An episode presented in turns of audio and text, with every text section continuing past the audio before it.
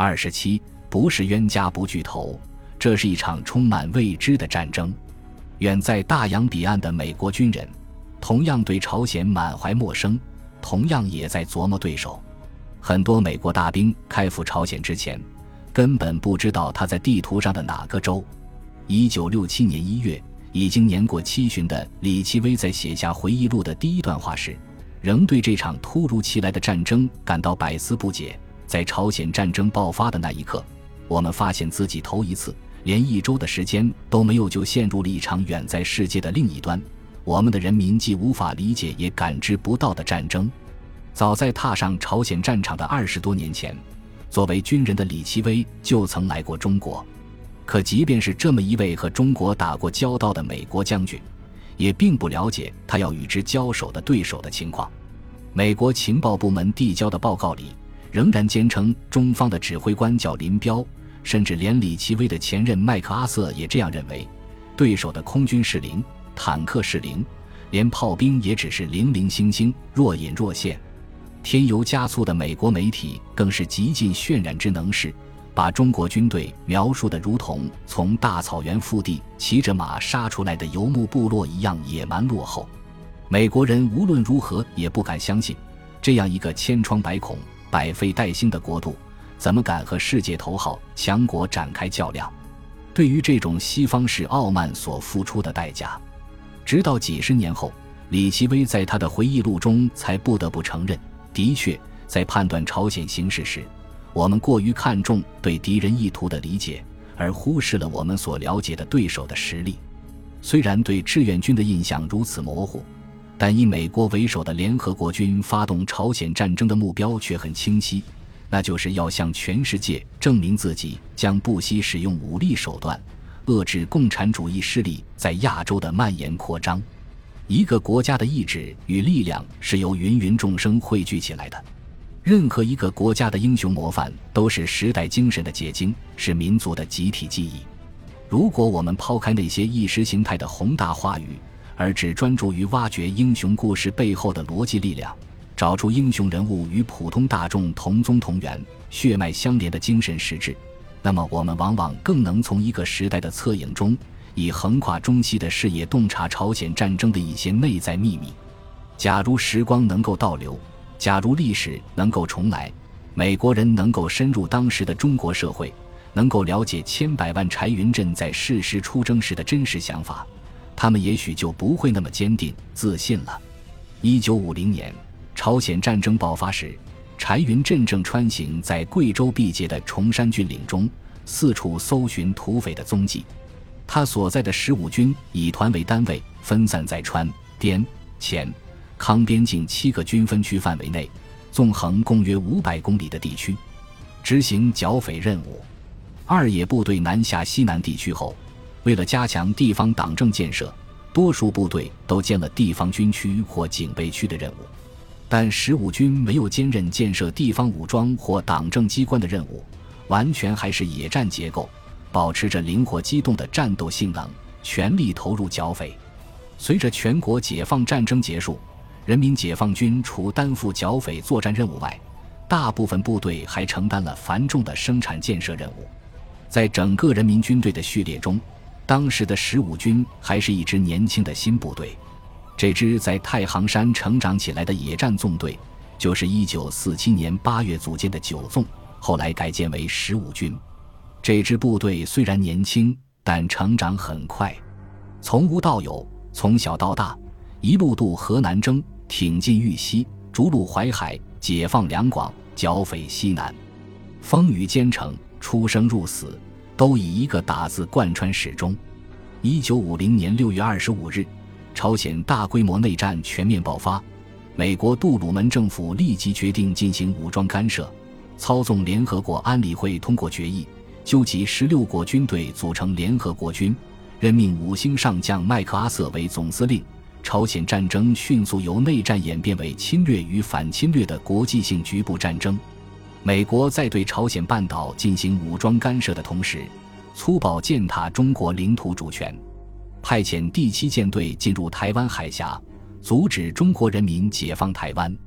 美军飞机不断侵入中国领空。轰炸东北城镇，中国安全受到严重威胁。中华人民共和国政府坚决谴责侵略，对美国扩大战争的行径多次发出警告。但是，美国政府将中国的警告视为嘘声恫吓，授权麦克阿瑟继续行动。美军越过三八线，大举北进，准备占领全朝鲜。朝鲜党和政府向毛泽东主席发出信函，请求中国出兵援助朝鲜。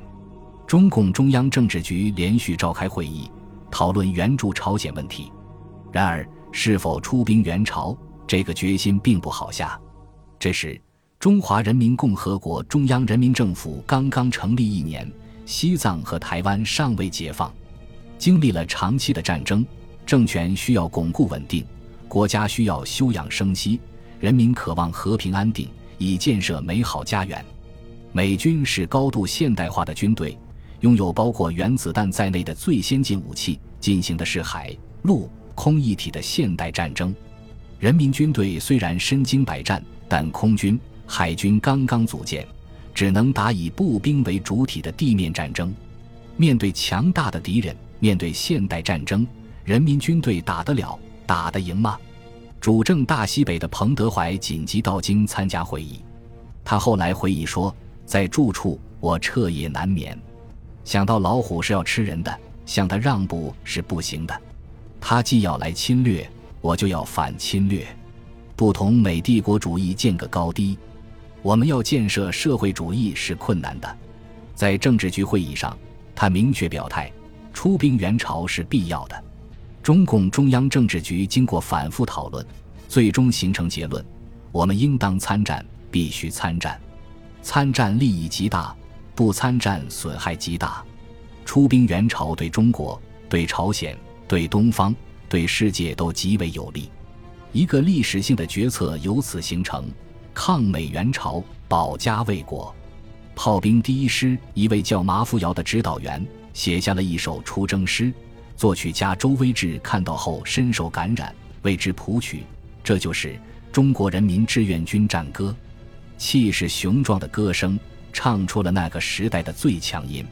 美国人在朝鲜半岛上亮出了自己曾震撼世界的战刀。西方国家认为共产党的军队不敢冒和战争的危险，大大低估了中国人民对于尊严的渴望，更没看到一个觉醒了的民族所潜藏的巨大力量。中华人民共和国成立之初，百废待兴，百业待举，经过了那么漫长痛苦的战争磨难。还有谁比中国人更深知和平的宝贵，比他们更坚决地反对战争呢？但是，中国人民的这个真诚愿望现在却遭到了粗暴的挑衅。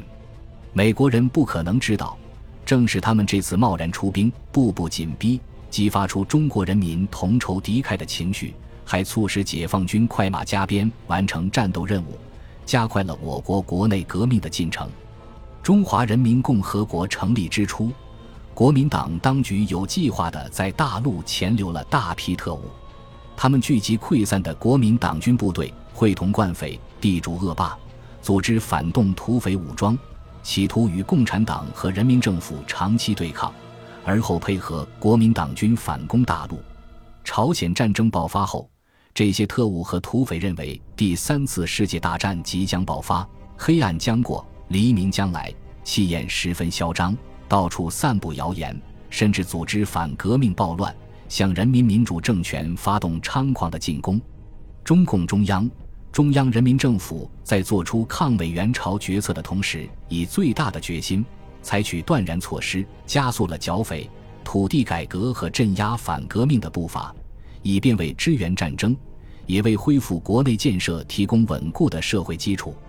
后来，抗美援朝、土地改革。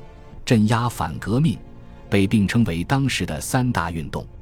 国内建设刚刚开始，国外的敌人眼看就要打到家门口了，岂能允许国民党潜伏的特务、土匪在捣乱？根据中央指示，各省不断加大剿匪力度。随着我军一遍又一遍的扫荡，残匪眼看已所剩无几。一听说要组建第二批志愿军入朝参战，大家的情绪一下就上来了。为了能够赶上这次机会，随时出国参战，部队打击国民党的残余势力，包括清匪反霸、建立政权等各项工作都加快了。柴云振和战友们之所以摩拳擦掌，迫不及待地要去会一会美国这个久违的对手，还有一个鲜为人知的幕后原因。一九四九年渡江战役发起时，日暮途穷的蒋介石曾请求美国出兵援助。在人民解放军向全国进军的过程中，国民党军已无法与之抗衡。但美国为挽救蒋家王朝覆灭的命运，以维护其在华利益，会不会直接出兵干涉中国内战？这成为中国共产党必须考虑的问题。为此，一九四九年一月八日，中共中央在目前形势和党在一九四九年的任务中指出。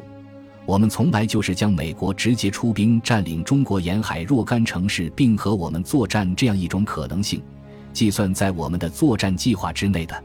这一种计算现在仍然不要放弃，以免在事变万一到来时，我们处于手足无措的境地。为对付美国可能的武装干涉，中共中央决定，第二野战军两年内留华东，不做新的机动。当时二野是准备在美国出兵后。作为三野的预备队顶上去的，包括柴云振在内的战斗骨干们，在渡江战役打响前都做了充分的自我动员和训练，大家做好了打美国兵的准备。谁知人民解放军百万大军一打过长江，国民党就像秋风扫落叶一样垮得那么快。这时美国看到势头不对，虽然并不死心，却也没敢出兵，也没来得及出兵。相反。在上海解放前夕，英、美等国的军舰却纷纷撤离。这样一来，柴云振所在的部队作为预备队，自然就没有机会和美国人交手了。真是不是冤家不聚头啊！没想到美国这回在朝鲜动了手，居然还威胁到我们的大后方东北，二野再次成为和美国人较量的预备队。只不过这次交手不在国内，而是在异国的战场。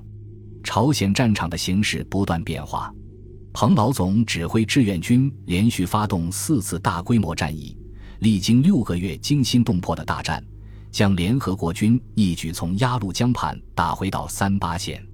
为了乘胜追击、扩大战果，彭老总要求第二番作战部队尽快入朝。本集播放完毕，感谢您的收听，喜欢请订阅加关注。主页有更多精彩内容。